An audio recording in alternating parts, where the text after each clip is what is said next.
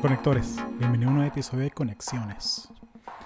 Este episodio lo grabé con Emilia Bracho, mejor conocida como Memi. Ella eh, trabaja en Barcelona, en el área de ciberseguridad y networking. Y conversamos sobre su carrera, sobre cómo es trabajar en España, la diferencia cultural las diferencias culturales que existen. Eh, ella estudió en Estados Unidos, entonces tuvo que básicamente aprender a trabajar en español de cero. Ah, también hablamos sobre el tema de la calidad de vida, eh, el trabajo remoto. Eh, también conversamos un poco sobre mm, la globalización y cómo está cambiando las ciudades. El hecho de que hay tanta gente, tanto nómada digital, eh, que se lleva su salario de Silicon Valley viajando por Europa por Latinoamérica cómo está cambiando eso un poco la, realidad de eh, socioeconómica de los lugares. Hablamos de... Estamos en Barcelona, este lo grabamos en Barcelona en un café, así que por supuesto que hablamos de gentrificación y los guiris y, todo eso. Es muy curioso, o sea, Barcelona es una, ciudad increíble, pero eh, es muy raro para mí ver eso, o sea, que es una, una ciudad que depende tanto del turismo, pero los catalanes detestan a los turistas. Entonces, como vives con esa, esa dicotomía ahí. pero bueno, lo exploramos en el episodio. Eh, este lo grabé en. Lo grabamos en un, en un café en frente de la Sagrada Familia. Así que de pronto escuchan un poquito de ruido atrás de gente, de pronto un autobús que pasa por ahí. Este lo grabé en el contexto de... Eh, me fui a Europa un mes, hice el Camino de Santiago y me quedé una semana más eh, viendo a mi familia en Barcelona. Eh, también fui a la, rumba de Escuela de Nada en Madrid y estuvo chévere. Eh, pero sí, lo grabamos en, un café.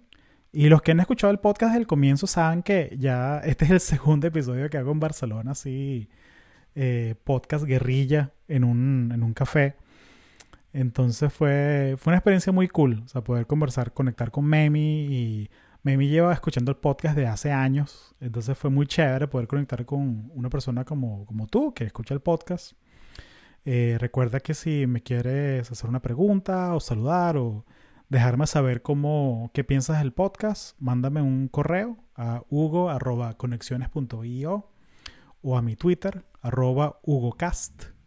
Eh, también estamos en Instagram, arroba conexionespodcast. Y bueno, yo en Instagram personal soy Hugo Cast también, como Hugo Podcast, Hugo Cast. Y tenemos un sponsor nuevo.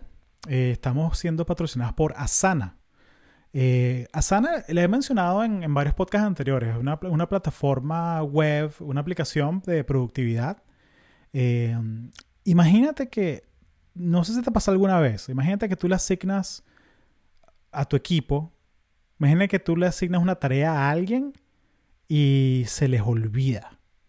O peor aún, o sea, te lo dicen que lo van a hacer, tú juras que te lo van a entregar el día que te prometieron y el día antes te dicen, Hugo, no he podido hacer esto, no puede ser. Te vienen con una excusa o algo así. Entonces Asana viene al rescate. Eh, Asana o sea, es una plataforma web eh, para gestionar proyectos y tareas. Y yo creo que es la plataforma ideal para equipos que trabajan de forma remota. Eh, no tienes que fastidiar a la gente por email o por chat eh, asignándole cosas, sino que simplemente tienes tu tablero de Asana y puedes asignar cosas directamente desde ahí. Eh, y está diseñado de una manera que todas las personas de tu equipo pueden ver todas las tareas de todo el equipo y los proyectos. También puedes poner permisos de manera que si hay proyectos que son privados o como que son need to know, que no todo el mundo tiene que verlos, puedes hacerlos privados también. Eh, puedes planear tareas en el calendario, puedes asignarlas a las personas correspondientes o, simplemente puedes ver la carga de trabajo de todo tu equipo. Eh, me encanta que es algo que puedes accesar desde tu computadora o desde tu teléfono. Eh, incluso tienen ahora una, un feature que puedes mandar correos a tu Asana, a tu tablero, y la plataforma te crea pendientes de forma automática. Puedes probar Asana de forma gratuita por 30 días. Si sigues el vínculo que está aquí en las notas del show, eh, dale clic. Si estás en podcast o lo estás escuchando por, por YouTube. O puedes ir a, mi página, eh, puedes ir a conexiones.io barra asana. Conexiones.io barra asana. Bájala hoy y aprovecha, sé más productivo. Y bueno, aquí el episodio con Memi Bracho. Gracias. Y tranquila, que si dices algo así como, como algo que quieres que corte, dime, y corta esa vaina porque... No, no creo, no creo. Sí, porque capaz lo escucha el chamo, el tóxico, el tóxico lo escucha. Tengo unas chamas, unas amigas en Miami que tienen un podcast que se llama Lo que nadie te dijo Sí, las conozco, y son, claro. y son, son chamas. Entonces cu- echan cuentos, y cuentos de tu novio tóxico. Entonces tienen como que el tóxico es el ex de una, que Claro. ese es el nombre del personaje. Entonces cuando hacíamos Clubhouse, a veces se unía, yo me unía a los Clubhouse de. Clubhouse. Y sí, bueno, Clubhouse mudó ahora a Discord. O sea, en Discord es como que es chévere porque tienes la opción de texto y, Ya, pero- y puedes conocer gente y gente comparte memes. Pero Clubhouse sí era chévere. Hubo conversas Ah, muy buenas en Clubhouse sí. Porque estaba la, la- la- la tranquilidad de saber que no quedaba grabado. Y más allá de eso, era una interacción diferente. Sí, Pero no es lo mismo estar escribiendo, mandando, ¿sabes? Como en Telegram también. claro. No sé, a mí me gustaba bastante. Yo me acuerdo que yo escuchaba el tuyo, escuchaba el de Vero Ruiz del Viso, A ver, es increíble. que te daba el resumen de la semana y era lo máximo. Era, yo la, ok, la tengo, la admiro muchísimo. Tengo un pedestal, me encanta Sí, todo sí. lo que ella hace, aprendió burda. Es una dura. Ella y la dupla que tiene con, Erika con de la Erika de Vega. la Vega, que Erika sacó su curso de, de podcasting, que fue increíble. Es que Erika, O sea, o sea, y, es es, una... y es muy cómico porque yo agarré el curso de ella como para aprender, pues, para hiciste. ver, lo hice. Y es cómico porque obviamente refleja su audiencia. Claro. Entonces es un Zoom de 100 personas que son 97 mujeres y 3 carajos. Entonces es muy cómico. Qué- muy- pero sí, no, no, cero, cero pena, pues yo estaba como que estás con la actitud correcta. Coño, claro, es que es para estamos, aprender. y estamos en la mitad de la pandemia también. Ah, Que es que, sí, porque esto era, esto fue antes de que salieran las vacunas. Ok, todo. ok, O sea, pensé fue- que era más reciente. Fue, fue como que sí, esto es 2021, comienzo el año. Entonces sí, estábamos todavía con ese rollo de, de, que, de que hay vacuna, pero solo de 50 para arriba y tal. o sea, entonces sí, pero sí, pero ellas dos he aprendido Sí, muchísimo son- de ellas. son muy sea, son, son crack. Sí son. de fan, Sí. sí. ¿Qué fue lo que, que, que hiciste este fin de? El viernes me fui a la montaña, en Montjuic, a un picnic de vinito, amigas y ya. Y, eh, ¿Tienes muchas amigas aquí? Sí, del, del colegio sí. Y otras que he conocido de la vida de universidad en Venezuela o. aquí ¿Pero de, más entre amigos. o catalanas? Son to- de momento son todas venezolanas. No, claro. De momento son todas venezolanas acá. Son prácticamente las del colegio. Ok. ¿Tú, ¿Tú prefieres tu nombre o tu sobrenombre? Memi, 100%. Memi. Memi. 100%. Bueno, Memi es tu nombre. Sí, sí. Entonces, bueno, gracias por unirte. No, gracias por Gracias por invitarme. ser valiente y unirte. Yo quería volver a hacer un podcast así en vivo en Barcelona. Y la gente que está escuchando ahorita, la- las dos, tres personas que escuchan esta vaina, eh, esos ruidos atrás son los ruidos de, de la calle. Nos vinimos a una terraza al lado de la Sagrada Familia a grabar. Aprendí, porque la última vez que grabé en Barcelona fue en el Gótico y le robaron la cartera a alguien enfrente. Eh, fue así, como que ya, ya no estaba tan gentrificado el- esa parte como, como está ahora, pues. Sí, pero Barcelona es una ciudad bien, bien interesante, o sea, es muy... Tiene esa belleza arquitectónica, Muy cultural, pero también tiene el tema de... de- es muy turística. muy turística, muy Hay turística. mucho extranjero Sí, sí. y, y hay como esa dicotomía del, del- del catalán que depende del turismo, pero odian a los turistas. Tal cual. Tal Es cual. muy raro. Y también hay muchos estudiantes que vienen por intercambio, entonces es muy... eh, vienen muchos turistas, vienen mucha gente internacional, pero no, está, no, es- no se quedan aquí a hacer su vida. Sí, es no- una ciudad de paso. No se integran. ok. Sí, sí. Sí. Eso, eso lo estaba hablando con un amigo el otro día, que era como cuál es la, la diferencia entre un, un inmigrante y un expat. Ok. Entonces está la connotación socioeconómica. O sea, que un expat no piensa como que un gringo eh, millonario que si en Tailandia, No tiene que rebuscarse. sí, o en Colombia, o no, Sí. sí, sabes, como que, que aprovecha el, el, el geoarbitraje, el poder adquisitivo y te mudas a un sitio donde las cosas son 20% más baratas. Exacto. O donde, pues, donde tu plata te rinde más, pues, como lo quieras ver. Entonces, pero el migrante Ujú. es el que sí se integra. Porque tiene que trabajar. Porque, claro, porque lo y tienes que necesita. aprender el idioma y tal. Por en cambio, el expat puede vivir en su comunidad de expat que no aprende el idioma, no le hace falta. Necesita integrarse. Sí, entonces como que eso... Entonces es, es, es un, poquito, un poquito feo, o sea, porque es como que... En verdad no ¿para le qué- importa. ¿Para qué te vas a mudar a un sitio que no Claro. te importa? Claro. ¿Sabes? Que a mí me parece muy raro. O sea, es como que si te mudas a un sitio, múdate porque te gusta. Pues, o sea, porque... Pero no sé. Bueno, ya también un migrante no, no tiene la misma edad que un expat también. También, esa es la otra vaina. Entonces, el expat está ya buscando otra, tiene otra visión. Sí, pero el expat como que ya, ya trabajó y quiere disfrutar su retiro en un sitio tranquilo. Exacto, ¿sabes? exacto. Independientemente de si en la esquina, no sé, Sí, independientemente. está el mismo tipo vendiendo flores que está de inmigrante, ¿sabes? Exacto. Pueden coexistir, ¿no? Exacto. Sí. Pero creo, pero creo que es eso, o sea, como que el, el expat no, no busca integrarse.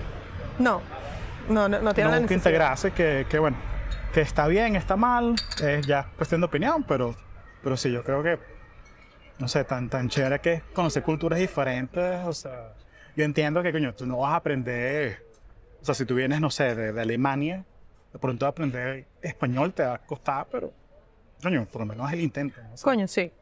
Sí. Pero yo, bueno, que no sé, también depende de, sí, de la intención de a dónde se esté mudando, porque la- también la gente que te recibe, ¿no? Que, que, que te sientas welcoming o no. O sea, si te vas a, mucha gente que se retira ya en Florida, Ujú.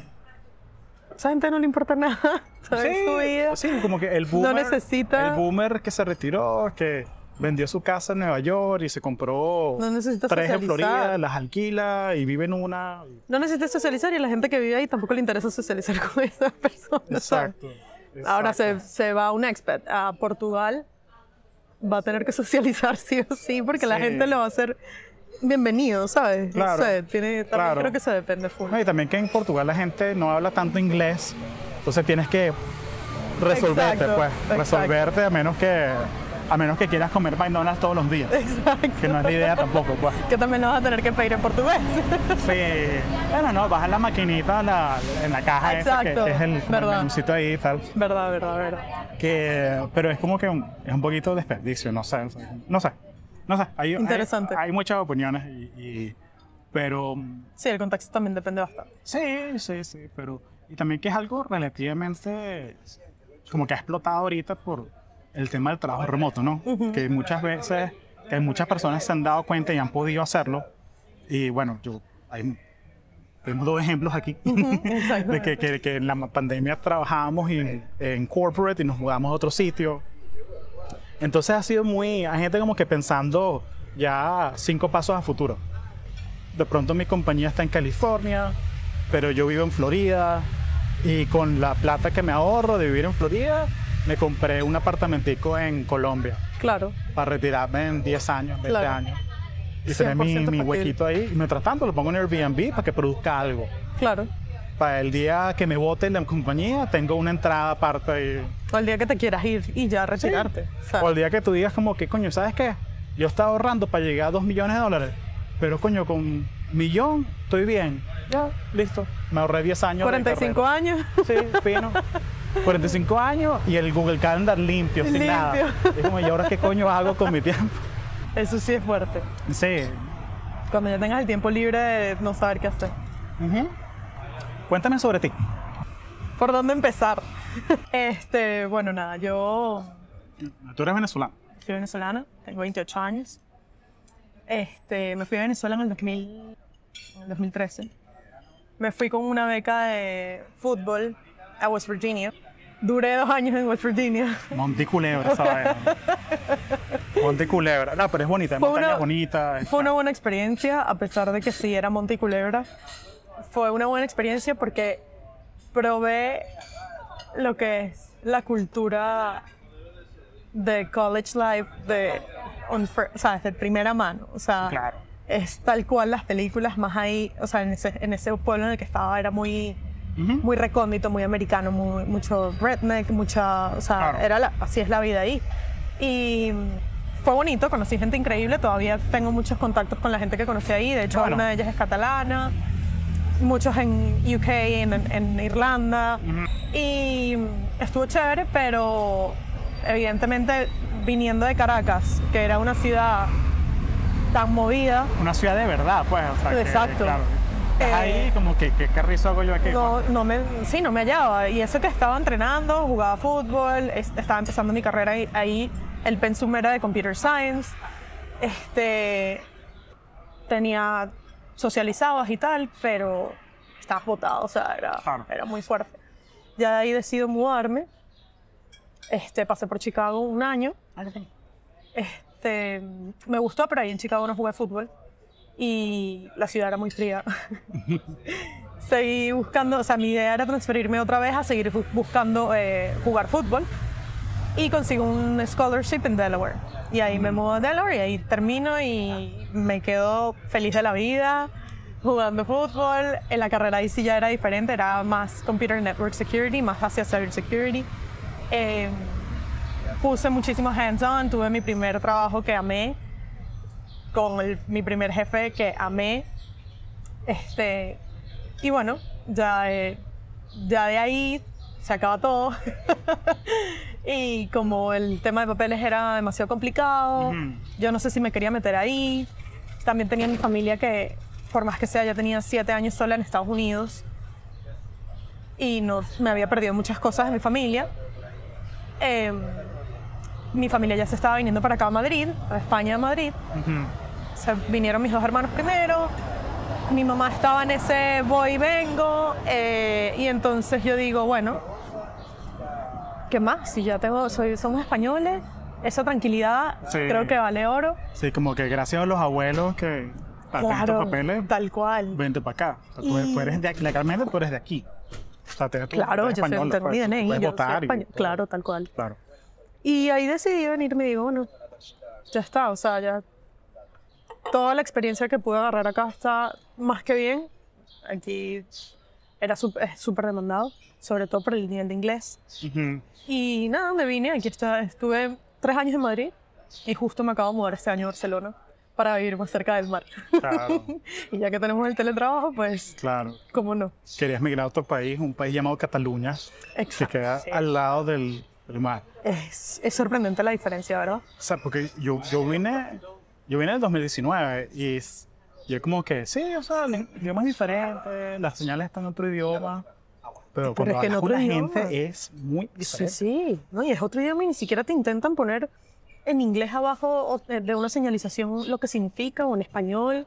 No, no, no, Sí. es catalán y ya. O sea, si te Sí. gusta bien y si no, bueno, te vas. No, y lo, lo fuerte para mí fue también ver que si los meseros o la las tiendas que te hablan catalán de una Sí, sí. y cuando ven que tú como que pifeas un poco, te hablan en inglés. Entonces, como Ah. que, como a mí por lo menos. The second language, bueno, Pero entonces la, la frase que yo aprendí que fue castellano, si us plau. claro, Castellano, por favor. claro. Porque, porque conchale, por lo menos. pa- Bueno, te cuento que una, una amiga me contó el otro día que fue al médico y ella le estaba hablando en español al médico Uh, y el médico le respondía en catalán. mm, Y ella le decía, Qué no, incómodo, no te estoy entendiendo, yo no entiendo catalán. Y él le dijo, bueno, pero ¿cuántos años tienes acá? Siete años. qué incómodo. Bueno, pero para que practiques, yo te respondo en catalán y tú me hablas en español. Sí, pero practiquemos en la comida, ¿no? Cuando... Practiquemos que me estás diciendo que tengo cáncer en catalán y no me estoy enterando. Exacto. No, que te dijo el médico, mi amor. No, que todo está bien, que todo che, que nos vemos en seis meses. No, que tienes seis meses de vida, te dijo el médico. Sí. No, no, no. Pero es, pero es la cosa, ¿no? Que yo, yo vengo aquí, yo soy turista, pues yo no... Pero, pero sí se sienten... Nos estábamos hablando en la comida, ¿no? Que, que los grafitis que dicen que si turistas, tourists go home, y bueno, es como... Fino, bueno, me voy, pero me llevo mi plata conmigo, pues. ¿Sabes? Exacto. que- porque depende tanto del turismo en la ciudad. Es que sí, esa es la, esa es la gran ironía. Sí. Sí. Oye, entonces cuando te viniste a Madrid. ¿cómo fue el proceso de, de adaptación? Porque tú vienes de, hacer toda tu, tu educación en inglés, toda la formación en inglés, primer trabajo, la pasantía. El adulting fue todo en Estados Unidos. O sea, yo Ok, me exacto. desarrollé como adulto en Estados Unidos. Y para mí, particularmente, sí fue un poco shocking. O sea, yo sí sentí, no sé si la mejor palabra es decir en, a modo, eh, un, un mini retroceso o no, pero yo sí sentí que no, no es que me mudé a otro país primermundista. Mm, ok. ¿sabes? Eh, tanto culturalmente como profesionalmente. Y ojo, o sea, solo en España, no, no, no, no sé. Bueno, en, en España y aparte viviendo en Madrid, que era la- es la capital, tú pensarías que la cosa Sí. es como un poco más avanzada que en cualquier otro pueblo, incluso mismo aquí en Barcelona. Ujú. Este, bueno, de hecho, mi primera entrevista, mis entrevistas cuando yo empecé a buscar trabajo estando en Estados Unidos para venir a mudarme para acá, eran, en- yo le decía, mira, discúlpame, pero mi tecnicismo es 100% en inglés Ujú. y no sé responder. Voy a entender perfecto qué me estás preguntando, o a veces no, Sí. porque hay ciertas palabras que no me conozco técnicamente. Suena ridiculísimo, pero Sí, es que que no. sí, que sí, VLAN es VLAN. Claro, y aparte el, el tema de la, de la V pequeña aquí, que es V, VLAN, v, VPN, para mí es una VLAN, para mí es una VPN o una Sí, VPN. O sea, ese, había, había un cortocircuito en mi cerebro cada Claro. vez que eso pasaba. Y, y no, y muchas cosas. O sea, por ejemplo, bastión. Ujú. No sé qué es un bastión en español. O sea, o, o- o- o los racks. Ellos les dicen los racks. Sí, basti- bas- bastido- bastidores. Es que no, todavía no, ni, ni lo sé. Claro. Yo, yo todavía sigo con el chip muy, Claro. muy gringo. Y, y bueno, nada, o sea, en ese aspecto, o sea, ellos, por una parte, sí era como que, wow, hablas inglés. Y es un inglés como si, como, no- ellos tienen acá como una Sí, el B1, Ajá. el B2. En el las C2 es el más alto, no, el C2 es como casi nativo. nativo, ajá. Sí. Entonces, Sí, que puedes hablar de, de cultura general y también de cosas específicas de tu profesión. exacto. Sí, Entonces, así, ha- haciendo una escuela en Estados Unidos, la universidad, por más de- Claro. Y es un C2 automático, porque Claro. uno, uno está expuesta a todo. a todo. O sea, desde mudarte, desde conseguir un apartamento, hasta trabajar día a día en tus proyectos. Claro, ¿no? Y hablar con el, el nativo de ahí que te va a decir palabras muy coloquiales. Sí, que- desde hablar con el plomero Exacto. hasta el director de adquisiciones de la compañía. Entonces sí, o sea, por ese lado sí como que era, era un interés increíble por parte de ellos y que, wow, hablas perfecto inglés, aquí el inglés no está tan desarrollado, ahora es que lo están implementando en, en las nuevas generaciones que sea obligatorio en el colegio. Entonces, solo por ese aspecto e- e- eres demandado. Claro. A pesar de que ellos no sepan, o sea, no saben hablar inglés. Yo he tenido eh, jefes, que esto va a sonar fa- fatal, pero Ujú. es como la realidad, pues jefes que yo le he necesitado ayuda de él en algún momento, tipo necesito que te metas en esta reunión con este cliente o lo que sea, y me dices en inglés, si es en inglés no puedo. Claro. Eso me parece muy fuerte, siendo también una empresa Internacional. ah, y, ah, y americana, Claro. ¿sabes? Claro, y también Que se el supone que es un inglés aquí requisito. Es la, lengua franca, ¿no? O sea, porque o sea, si estás haciendo negocios con unos franceses, con unos alemanes. Coño, claro. O sea, todos hablamos en inglés. Todo es en inglés. De de hecho, ahorita haciendo el camino a Santiago eran alemanes, noruegos. eh, Y el hablamos en inglés. común, claro, el común denominador es inglés. común. 100%. Sí. Bueno, mitad inglés y, y lenguaje de señas. Porque me pasó la vaina que con- consi- conocí una conocí un señor de Berlín, de Berlín, señor mayor, que el pana no, no hablaba inglés. Sí. Sí, alemán. Sea, hablaba, hablaba como que sus 50 palabras, expresiones. Eh, ahora, el ruso sí lo hablaba perfecto. Porque creció en Berlín, pero en Berlín del Este. Entonces, coño, él creció Ok, ok, o sea, ok. detrás del muro y toda la Ok. vaina. Entonces, Qué irónico es. Sí, sí. O sea, muy, muy, muy loco eso. Pero sí, no, lo de los idiomas Sí. es, algo, es algo increíble. Aquí es muy... Sí. Pero ¿cómo, cómo escogiste tú cybersecurity? O sea, tú de chama hasta te llamó la atención, fue en la universidad que te diste cuenta. O sea, ¿cómo fue que tú Sí. escogiste cybersecurity? Sí, no. O sea, yo empecé en... De hecho, yo empecé en Telecom en la Católica en Caracas. Ujú.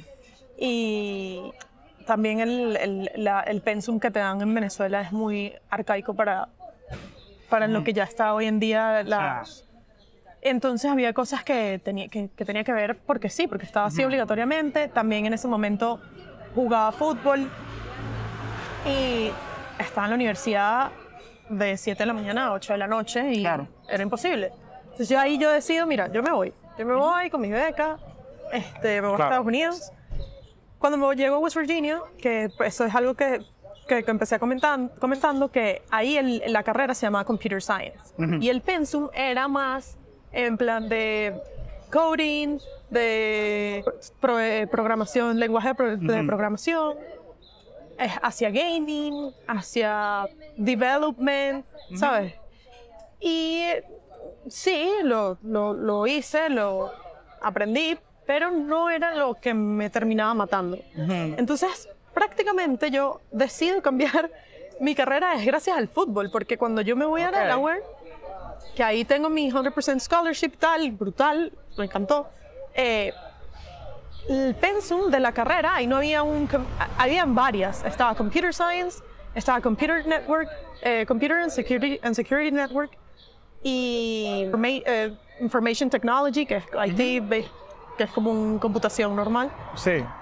Claro, y cuando yo leo el pensum de todas, Computer Science seguía siendo más en, en- hacia programación, IT también era más hacia cómo funciona una computadora en general, eh, y Computer and Network Security era más hacia, hacia ciberseguridad, hacia network, que era el- lo que a mí me gustaba y lo que me encanta. O sea, a mí lo que me apasiona es, el- es la, la parte de redes de, de este, de IT, que es una- una- una- un campo demasiado amplio también.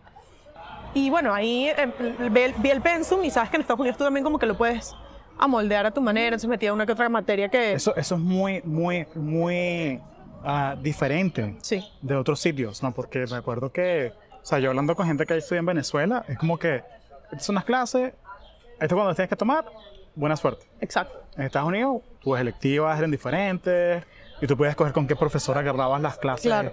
core o las clases que, que, que no podías mover. Sí. Entonces, es muy diferente.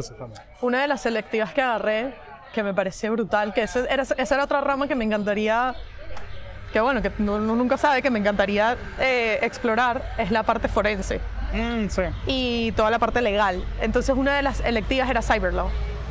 Y era como, literal, venía desde el hecho de que entraste a una casa porque tenías el warrant para entrar a la casa. No tienes el warrant para entrar a la computadora, pero la computadora está desbloqueada. Claro. Te puedes meter, no te puedes meter, ¿sabes? hay- hay todas esas preguntas éticas. Exacto. Entonces, claro, De y que- de las que tampoco hay muchas leyes. Claro. Entonces entras como en un gray area que tienes que aprender a defender o, o no, ¿sabes? Sí, sí, que Apple se mete mucho en ese tema, ¿no? De, de que el iPhone es sagrado, o sea, que no. Que el FBI te puede pedir, mira, ten- tenemos que meternos en el iPhone Sí. de esta persona. No. Sí. O sea, es una. eh, hay muchas preguntas éticas ahí Sí, interesantes. y es que todavía siguen siendo gray areas. Entonces ahí fue cuando ya, ahí en Delaware, es que decido, tipo, ok, esto se está enfocando más, sobre todo la parte de seguridad de redes, más hacia lo que es lo que yo quiero definir en mi carrera, que es redes 100%. Y bueno, y ahí, ¿Cómo es tu. Entonces, ahorita, ¿cómo es tu trabajo? Que si una, una semana normal, o sea, que, ¿qué haces tú como día a día? O sea, tú estás diseñando redes, estás haciendo el deployment de, de las redes. Sí. O sea, ¿cómo, cómo es más o menos tu, tu, tu life cycle? Pues? claro, bueno, justo hace poco, hace como un, un mes, que, que también te... Hay tiempos que tienes que manejar, casi todo esto siempre suele ser muy rápido. Este, em- a- a- tuvimos una adquisición, Accenture hizo una adquisición y, se, y esta infraestructura se iba a desplegar en la infraestructura que yo llevo, porque favorecía una de las conexiones que teníamos ya. Bueno, por no, no sé qué tan en tan detalle puedo entrar, ¿no? Sí, no, no, tranquila. No, es como que a líneas generales. Claro. O sea, porque, ¿qué pasa? Entonces, si tuvieses, tú, si, tuviésemos, si tuvieses como un niño de 10 años. ¿cómo te explico qué hago? Sí, o sea, un niño de 10 años te ve y dice, ¿qué hace Memi? Ella mira una computadora pantalla todo el día, negra. todo el día. Tal cual. Explícale a un chamo de 19 años en la universidad. Claro. ¿Qué es lo que haces tu día a día? O sea, tú hablas con clientes, diseñas su red, ¿cómo, cómo es lo que haces tu día a día? Entonces, a nosotros nos dicen, este, esto es, necesitamos in- eh, integrar esta infraestructura en la nuestra.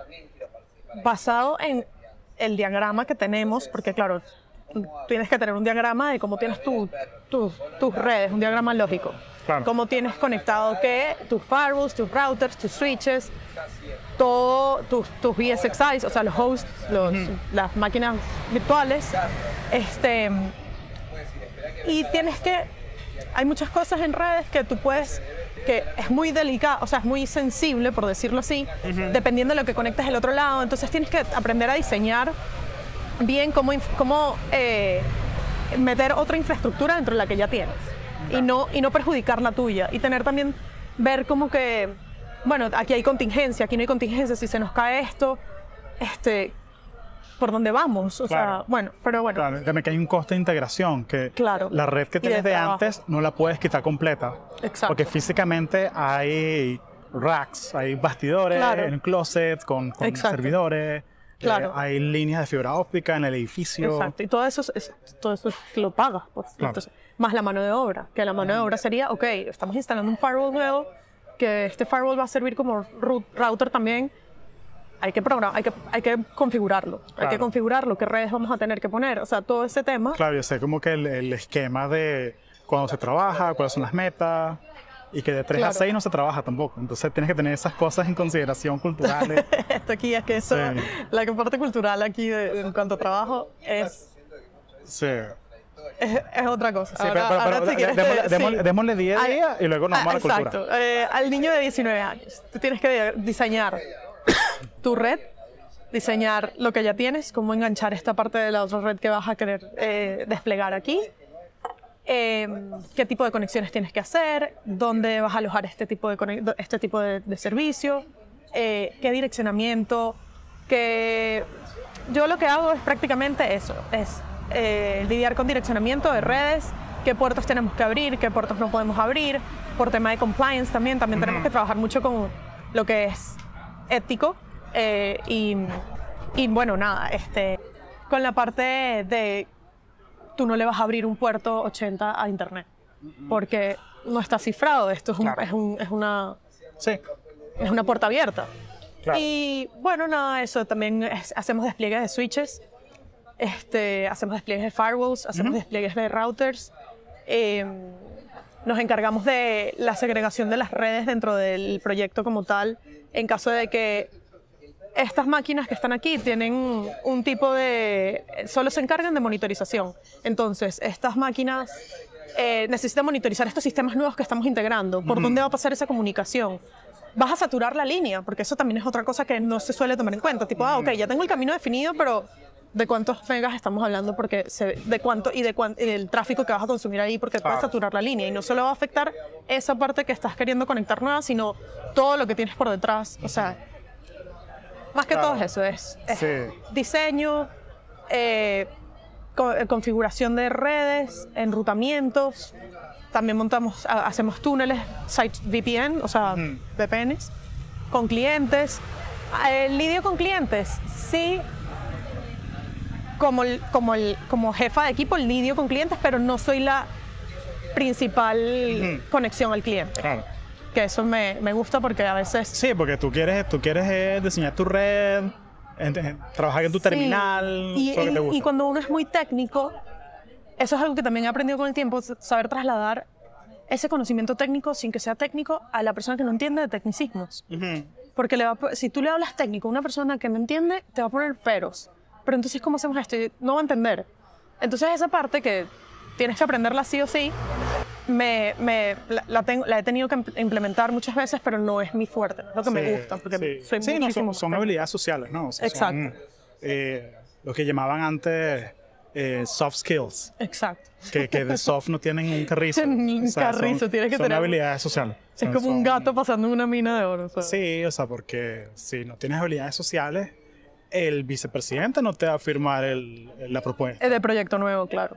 O sea, porque cual. está, la, está la, la- la escala, la escala de la escala de inferencia se llama, que es que cuando estás tratando de explicarle algo a alguien, es la primera, la primera barrera es no lo entiendo, Exacto. no lo entiendo y si no lo entiendo No me importa. me, o sea, me asusta, me- Claro. no, no te lo voy a probar. No quiero cambio. Ajá.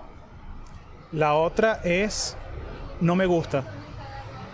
no me gusta. Hay cambio. Cambio La gente reacia al cambio, sí.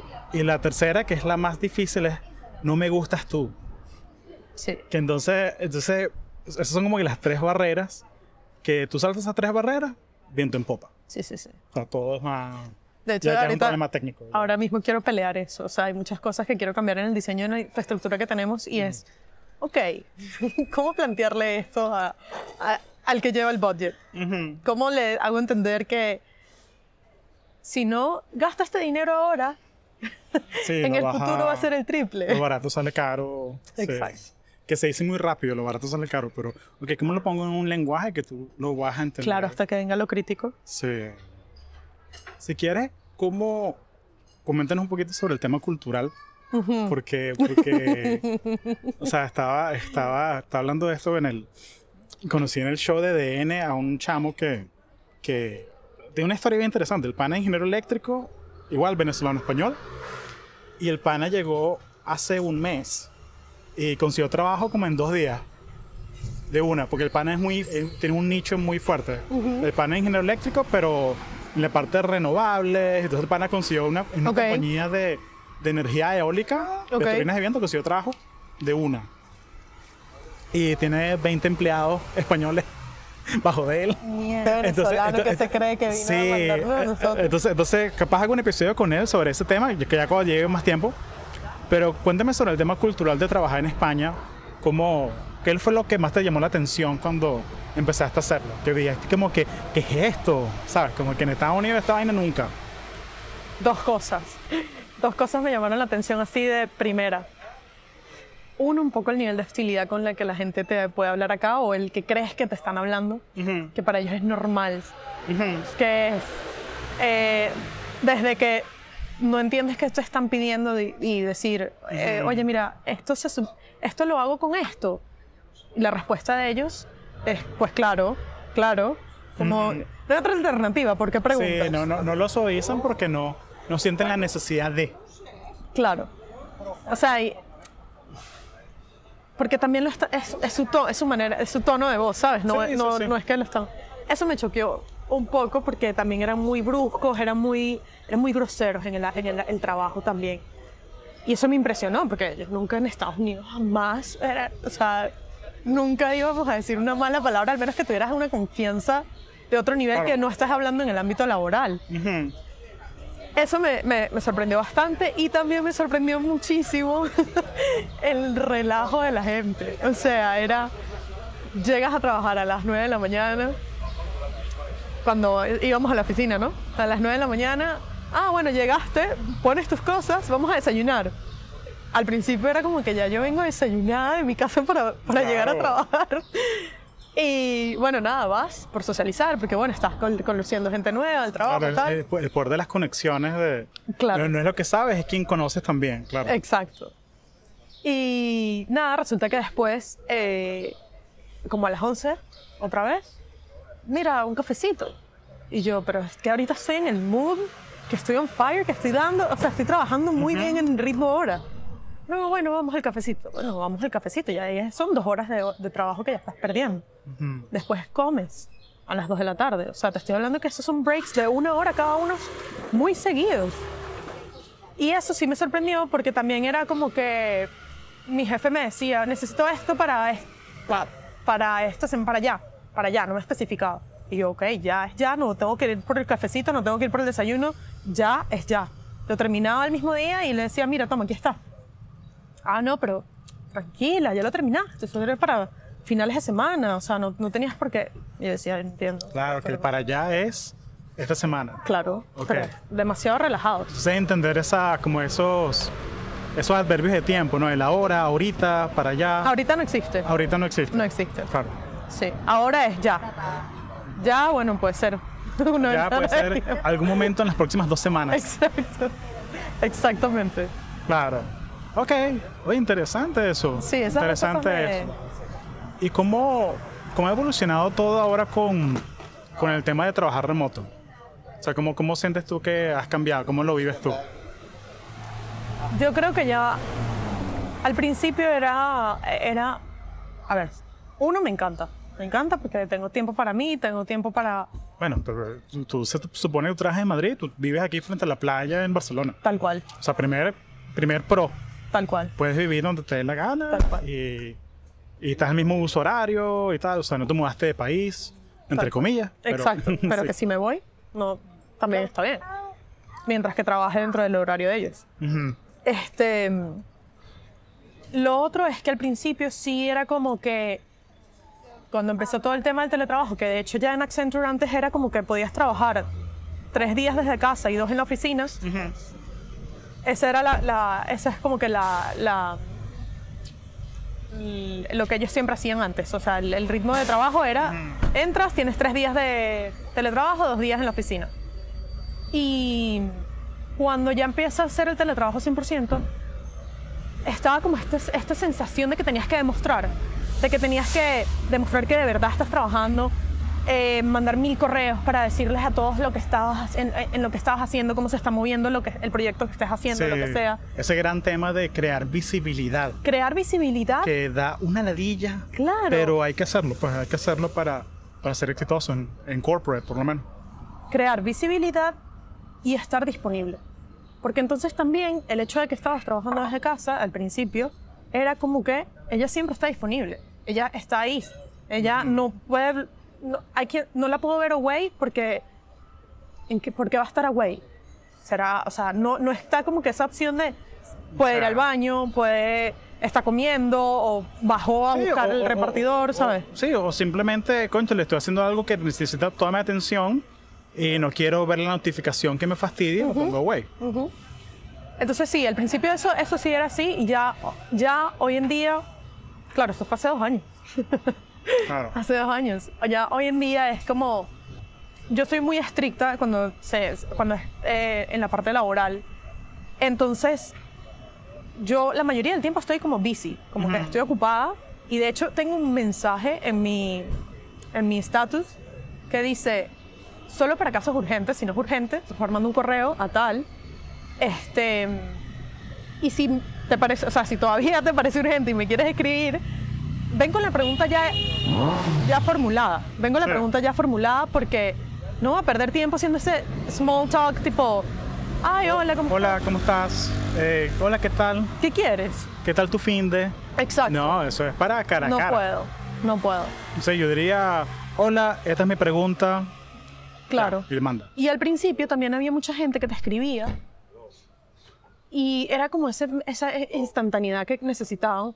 Ya, yo, ya, ya no, o sea, ya, tú también como por tener visibilidad era como que te escribían y tú tenías que responder ahí mismo. Sí. Y nunca trabajabas seguido porque siempre te están cortando. Claro. Entonces ya ahora sí es como, Sí, es una... si me escriben lo puedo dejar ahí hasta mañana porque de verdad no tiene prioridad para mí ahora y Sí, estoy en algo más importante. claro. Antes era como que una ofensa, antes era como que, wow, ¿qué, qué, qué- qué le pasa a esta niña? Sí. Pero bueno, Sí, no, y, y hay muchas empresas que han adoptado esa modalidad de, de, por ejemplo, que si no tienen reuniones los viernes. yo no viernes? tengo reuniones los viernes. Exacto. No te- Entonces, no, lo- los viernes no. son enfoque. Sí. ¿Sabes? Enfoque y ya. Reuniones de seguimiento Sí. martes, jueves, o sea, Sí. pero los viernes es algo que no. Hay sitios que, que me encantaría conversar con alguien de Slack ahorita. Slack puso una que es que Mm. la primera semana del mes es sin reuniones. Toda una semana. Entonces es como que es eh, eh, Shipping Week. Entonces como shipping como que estás enfocado Sí. en tu vaina, tú en marketing, tú haces contenido y tal, en coding, Claro. haces puros tus códigos, tus cosas. Pero yo creo Pero, que pero también- también cada negocio es diferente, ¿no? Eso- te iba a decir. Cada negocio es diferente, porque si es un negocio, porque Slack ya, ya está hecho. Claro. Lo que estás haciendo es mejorando un producto Una que ya existe. Sí, No estás haciendo nada nuevo, innovador. claro. Estás haciendo puro, capaz la, si alguien de Slack está escuchando piensa que coño, tu madre, ¿qué te pasa? no estás haciendo Sí, nada que nuevo falta de respeto. No, está- no, pero en el sentido de que ya el producto ya está Para que hecho. uno pues. sepa, pues. O sea, la, pro- la propuesta de valor ya está lista. ¿Sabes? O sea, es como un carro. Sí, O sea, el, la Land Rover 2020 no es muy diferente de la Land Rover 2022. claro. Mejor. O sea, es un es detalles puertas. de mejoría. De pues, mejoría. Te lleva de A a B. Sí. Entonces, sí, depende del negocio. Yo creo que depende del negocio. Mucho. Pero sí, los viernes, o sea, aparte que aquí, esa, ah, esa es otra que también me impresionó, el horario. Mm. Y el tema de vacaciones. Sí. O sea, tanto relajo, sales a las dos y media de los viernes, todos los viernes del año. Ahora yo en julio, de julio a septiembre, salgo a las 3 de la tarde todos los días. Ujú. Entonces, ¿cómo teniendo teletrabajo, saliendo a las 3 de la tarde todos los días, cuando el sol se oculta a las 10 de la noche en verano, no voy a ir a vivir enfrente del mar? Claro, ¿Sabes? claro. Y son esas cosas que, o sea, la calidad de vida de la persona promedio aquí es mucho mayor Sí, a, en a Estados, Unidos. Mucho 100%. mayor. 100%. Entonces, por eso es que tú ves que hay gente que son ganan sus A pesar de 30 mil eso. euros, sus 30 mil euros al año y felices. Bueno, que 30 mil euros al año es un buen sueldo para un recién graduado, no gana jamás eso. O sea, una persona que se quiera emancipar y tal. ¿Sabes? Aquí la gente, en ese aspecto, eso sí me parece como que. Bueno, lo que me pasó a mí. O sea, yo como pasante en Estados Unidos ganaba muchísimo más de lo que gano aquí como ciudadana, con, ¿sabes? Con experiencia. Claro. Eso para mí también fue como que, wow, o sea, tien- tienes calidad de vida, sí, pero vives más o menos, si eres una persona que está, que Sí, vi- vives más o menos, día a más o día. menos paycheck to paycheck. Ajá. Vives como que al día, ¿no? Exacto. O sea, nunca te vas a hacer millonario. Exacto. Y no, y si lo intentas, te van a hundir. Sí, sí, te van a clavar unos, Sí, sí. unos triple impuestos Sí, ahí de que. Sí, sí. Sí, no. Sí, porque eso es otra cosa, que por lo menos en, en Estados Unidos tú puedes ser un empleado de tech y hacerte millonario. Totalmente, Y puedes hacerte millonario trabajando 9 a 6. Tal cual, Normal, normal. tal cual. Claro, tienes que trabajar en Google, en Microsoft, en Facebook, en algo así. Pero se puede. O en un hace. unicorn que la pegue el techo. Ah, no, si, si trabajas un startup, si trabajas tú 9 a 9, ¿no? Pero depen- depende, o sea, de pronto hay gente que. De pronto hay gente que lo que le da valor es a su trabajar 9 a 3 en verano. Es que eso es lo que ellos le dan valor acá. Claro. Entonces, entonces, como que le das valor a vivir tu vida primero y el trabajo es algo secundario. 100%, ¿Sabes? Es algo así secundario y, acá, y está bien. trabajan para vivir. Sí, En Estados Unidos tú vives para trabajar. sí. Que... O, o puedes hacer lo que, lo que el plan de mucha gente, que es trabajas en Estados Unidos tus 10, 15 años, agarra la bola de plata que ahorraste Ese era mi plan, y vete para Portugal, vete para España, 100%. vete para con México, vete a Colombia, ¿sabes? donde tu nivel de vida es mayor todavía y ganas, gastas menos. Y puedes ser expat, que es que no, no, no te integras, no te integras como que... Puedes sí. ser 100% de expat. Sí, que puedes vivir 10 años en Cataluña sin aprender catalán. Exacto.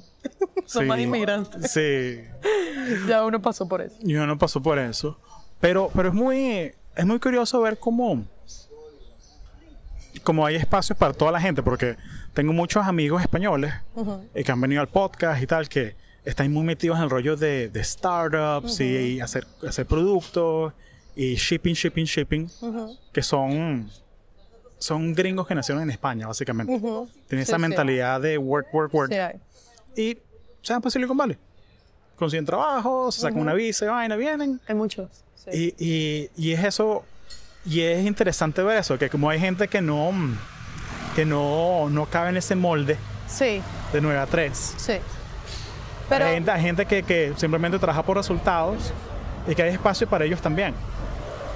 Es muy interesante para mí ver, ver eso, sobre todo nosotros que estamos en tech, que, que es muy, muy así, ¿no? sobresalen, o sea, y son muy pocos las personas que, que, o sea, sí hay, pero no es algo, no es el común denominador. No, claro. ¿sabes? Y, es, y sorprende. Porque Sí. un español que tiene la mentalidad que tienen todos aquí, los, todos los españoles aquí, que, so- so- que vea la, la cuestión diferente, llama la atención. Sí, Es raro. sí, sí. y que se vayan para allá es, es más raro aún. O sea, Claro, claro. aquí es, aquí Sí. es capitalismo, pero 100%. Claro. No, pero es la cosa interesante que cuando, porque tengo, tengo otro podcast en inglés, el de Latino Tech, Ujú, y la mitad de la audiencia del podcast está en, en Estados Unidos, porque yo lo hice pensando en eso, que quiero ayudar a los chamos que, que de Estados Unidos, latinos, hijos de latinos, que de pronto su primer idioma es inglés, Claro, quiero hacer contenido en inglés, claro. pero la mitad de la audiencia está en España. Entonces yo como que vaina más loca. Entonces busqué y busqué hice en social media que si, si escuchas Latino Attack, Ajá. créeme un mensaje, quiero hablar contigo. Ok. Y eh, conseguí par de personas de España y les, ¿Españoles? lo- españoles y, lo, y les, y les pregunté Y es que no, es que yo quiero saber cómo hago para conseguir un trabajo que me pague 150, 200 al año. No tiene que ver, no tiene que ir muy lejos. Sí, O sea, en Suiza, en Holanda, claro. te pagan más al doble de lo que te pagan acá. Y puedes trabajar desde acá. Claro. Y eso, eso es el otro ángulo, ¿no? El otro, el otro geo arbitrage. Mm, Que si tienes, si tienes como, si tienes la- las habilidades, tienes la red, es, puedes meterte en de alguna manera. sí. Bueno, pero para eso escucharán tu podcast. Para eso escucharán conexiones y Claro. tienen su tech. Sí, quiero traer un pana que, que Daniel Pradilla, que él está en. Él vive, él. Es muy cómico el pana. él Dice que él vive en el. Dice que él vive en el culo de Francia. En Toulouse. En un, no, no, no. Es un pueblito en la frontera con Suiza. Ok. Pero el pana trabaja en Ginebra y Ah, gana claro. su salario en Ginebra. Y vive en Francia. Vive en Francia. Y maneja, cruza su frontera todos los días. La frontera, entre comillas. Y fino, se compró su casa en Francia. Está, está chilling. Ahí sí yo no Está sé, chévere. por ejemplo, en Estados Unidos, sabes que si tú vivías en un estado, o sea, mucha gente que trabajaba en Delaware vivía en Maryland. Ujú. Y el tema de los impuestos era un, era Sí. un rollo. Sí, sí, con las compañías de California, ¿qué hacen?